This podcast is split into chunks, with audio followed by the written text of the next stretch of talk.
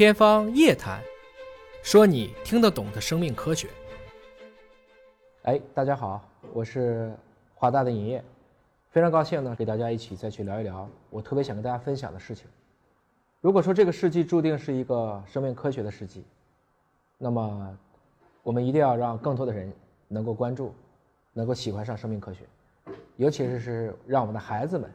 能够爱上生命科学，因为孩子们的兴趣才会决定我们的未来。我们可以思考一下，假如说这个世纪注定所有的科技强国都必须在生命科技上去一较短长，那么每一个国家能够出的大师的数量，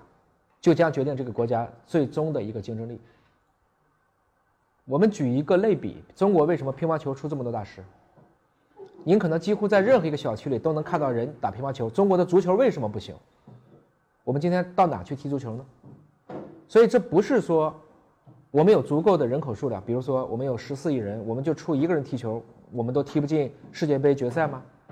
它背后的逻辑是，如果在这个过程中你没有足够多的人有这样的一个相关的基础，我们可能就没有办法培养出这么多的足球巨星。所以，如果我们有十万人喜欢生命科学，如果我们有一百万人喜欢生命科学，如果我们有一千万人喜欢生命科学，那可能我们能看到的，在这个世纪所涌现出来的生命科学或生物技术产业的这些大师们、科学家们、企业家们，将是不一样的。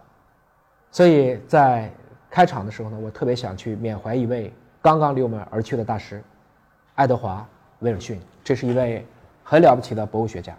那么他刚刚是在二十六日离开了我们。当然，他是一九二九年出生的，实际上已经是九十二岁的高龄。啊，我们所熟知的 DNA 双螺旋的发现者之一 James Watson 是一九二八年的，所以他们俩基本上是同龄人。他一直被称为在美国做这个演化学是一个应该说 level 非常高的一个大师。那么一开始呢，我希望能够去带来这个所有的他所发表的一些。作品和著作，他一直在做生物多样性和相关的演化的一些研究，包括这本《创世纪》，缤纷的生命，生命的未来。啊，这里边呢其实每一本书我都是看过，甚至做过推荐语或推荐序的，《生命的未来》啊，还有这本叫《大自然的猎人》，给年轻科学家的信。啊，我特别鼓励我们的青年工作者可以看看这本书，《人类存在的意义》。啊，人类存在的意义，究竟我们为什么生而为人的一些本质，包括这本我非常喜欢的一本书叫《半个地球》，半个地球，我们还得把地球这个空间呢，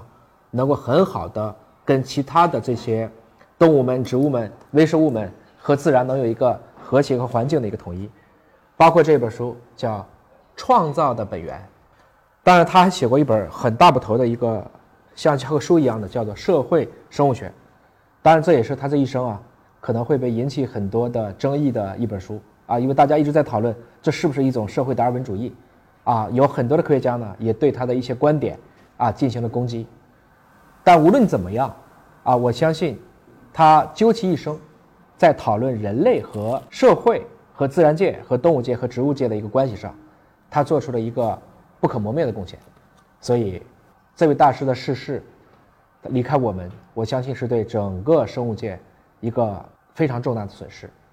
我们也缅怀他老人家一路走好，啊，也希望不分国界、不分肤色、不分种族，我们有更多的人能够按照他所走过的路，坚定的继续前行，让人类在这个地球上可以生存的更好。那可能很多人都会在跟我讲说，这个你为什么喜欢看书啊？其实，您可以思考一个问题，也就是说。我们在历史上，所有成就人的一个共性是什么？其实，巴菲特的一个最重要的合作者叫芒格，他讲过一句话：“我见过这么多有成就的人，如果你问我他们的共性，那就是他们都喜欢看书，而且没有一个人是不看书的。”所以，如果你对今天的现状不满意，又找不到一个很好的解决的办法，那可能最简单的方式就是去看书。一本好书。实际上就是一个作者几年、几十年甚至终生的智慧的结晶。哥白尼这一辈子就搞清楚了日心说，然后在他离世的那一年，一五四三年，在他弥留之际，他终于摸到了这本日心说的书皮。达尔文在1859年发表了《物种起源》。实际上，如果他再不发表，可能华莱士就要发表一个他一样的类似的一个作品。那这些大师，实际上发表这本书，他不简简单单的是传播了一种科学和知识，他是在跟，比如说地心说或者说神创论在做斗争。这本书本身，实际上是这些作者终身的一个他自己的一个个体的元宇宙。为什么这么讲呢？因为人类社会的进步，始终是以，在一个不从众的角度上能够向前迈进一步。这就是我说的，我们不需要一个被群体设计的这样的一个群体元宇宙，我们需要一个保持独立思考的一个个体的元宇宙。我们对自然界的创新，我们认识自然和改造自然的动力，都恰恰因为这些大师他们坚持了独立思考。所以，你看一本《日心说》。你看一本《物种起源》，也许就只花您几个小时，了不起，集中的时间就几天，但是您基本上是可以去洞悉这一个大师这一生的结晶。你差不多又活了他的那一辈子，起码是近距离的感知了他的这一辈子。所以，我们有时经常开玩笑，什么样的书是最了不起的？我们说是死人的书。什么叫死人的书？也就是说，这些书都传世了。也许这些书还没有在他们活着的时候产生巨大的影响，比如说教会不让发，比如说反对势力不会给他去站台。但是过了一百年，过了两百年，我们的《论语》、我们的佛经、我们这一系列的这些在历史上能传世到今天的书，他们可能就变成了继续去滋养在现代科技发达，然而你的情感贫瘠的这个过程中，我们所产生的各种各样的一些不同的感悟。从这个意义上讲，实际上啊，你能多看一些书，你看的更快的一些书，它的确不能让你的生命的长度延展，但它却可以让你的广度和风度去极大的增加。尼采曾经说过：“我的时代还未到来，有些人死后方生。”是的，你在读的这些大师，他们这每一部书，都其实为我们今天的人在向前去走，去探索我们没有遇到过的这些境界。都给出了一个非常好的一个方向。当你还不知道怎么进步的时候，就一定去努力的去养成读书的习惯，即所谓好读书、读好书，这是一个让人生丰盈的最简单的路径。一边读，一边学，一边能跟你的工作、生活，包括教育结合在一起，就是人生的一大快事。我知道在座的各位也不容易，我们可能经常会抱怨物价贵啊、房价贵啊，其实。放眼全球，中国有一个商品，严格意义上讲，我都不能觉得用“商品”这个词似乎都有点亵渎它。就是这种产品，它的价格是最亲民的，在中国就是图书。如果你去过发达国家出差，哪怕到中国香港、中国台湾去看一看，中国的书，实际上确实价格非常亲民。这几年我们在同步翻译外版书的速度也越来越快。可能买一本书，三四百页，二三十万字，大概就是几十元。但是买了书以后，您看不看？其实我们花在阅读的时间上，相比这个书的价值是更宝贵的。那也就是说，我们应该如何去好好的去读书，来了解这一部书应该怎么读，应该怎么做索引，应该怎么做记录，怎么才能够去。事半功倍，这是我们要仔细思量的事情。这就相当于，我们可能拿到任何一个产品，在你准备使用之前，能够期望它会发挥最大的功用，咱们都得先看说明书，即所谓的“磨刀不误砍柴工”。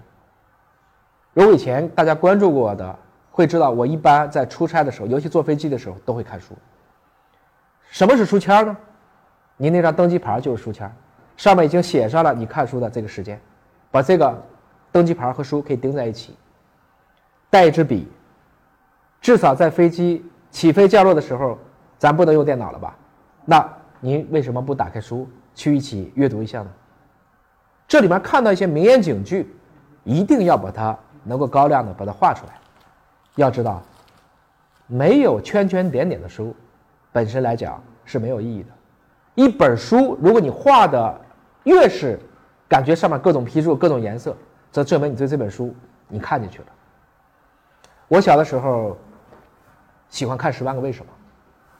那一套书有二十多本，其中关于天文的、关于一些生命科学的，都被我翻的书皮儿都像我们开玩笑，我妈跟我说都像狗啃了一样。但是就是因为我每次都在那个里边去寻找答案，我每次都在那个里面去验证我想到的一些想法，包括我写作文的时候，我还去找例子，我把书翻烂了，这些书的内容也都记在了我的心间。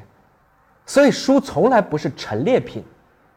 我很不赞同很多人故作风雅，买很多大部头的，动辄二十五史、诸子百家摆的一面书墙。其实您可能真的不翻。我更希望的是，这些书应该放到您的家的每一个角落。您跟您的孩子可以在做亲子活动的时候，随时都可以去很好的去阅读。这才是一个我特别希望应有的一个读书的状态。这就是我这会儿的一个导读的状态。您要相信我。读书和不读书的人，一天两天看不出分别，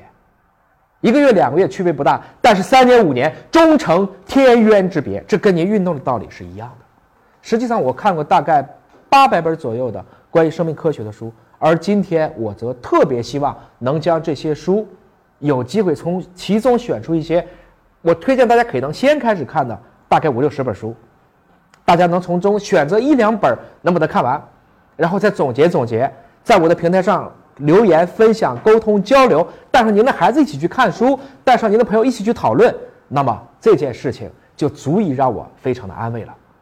科普及公益，见书如传灯。我们人类的文化能走到今天，恰恰是因为我们把这一本一本的书，都像我们传灯一样的向后代传递下来。所以从这个意义上讲，我是非常希望大家都能够爱上读书。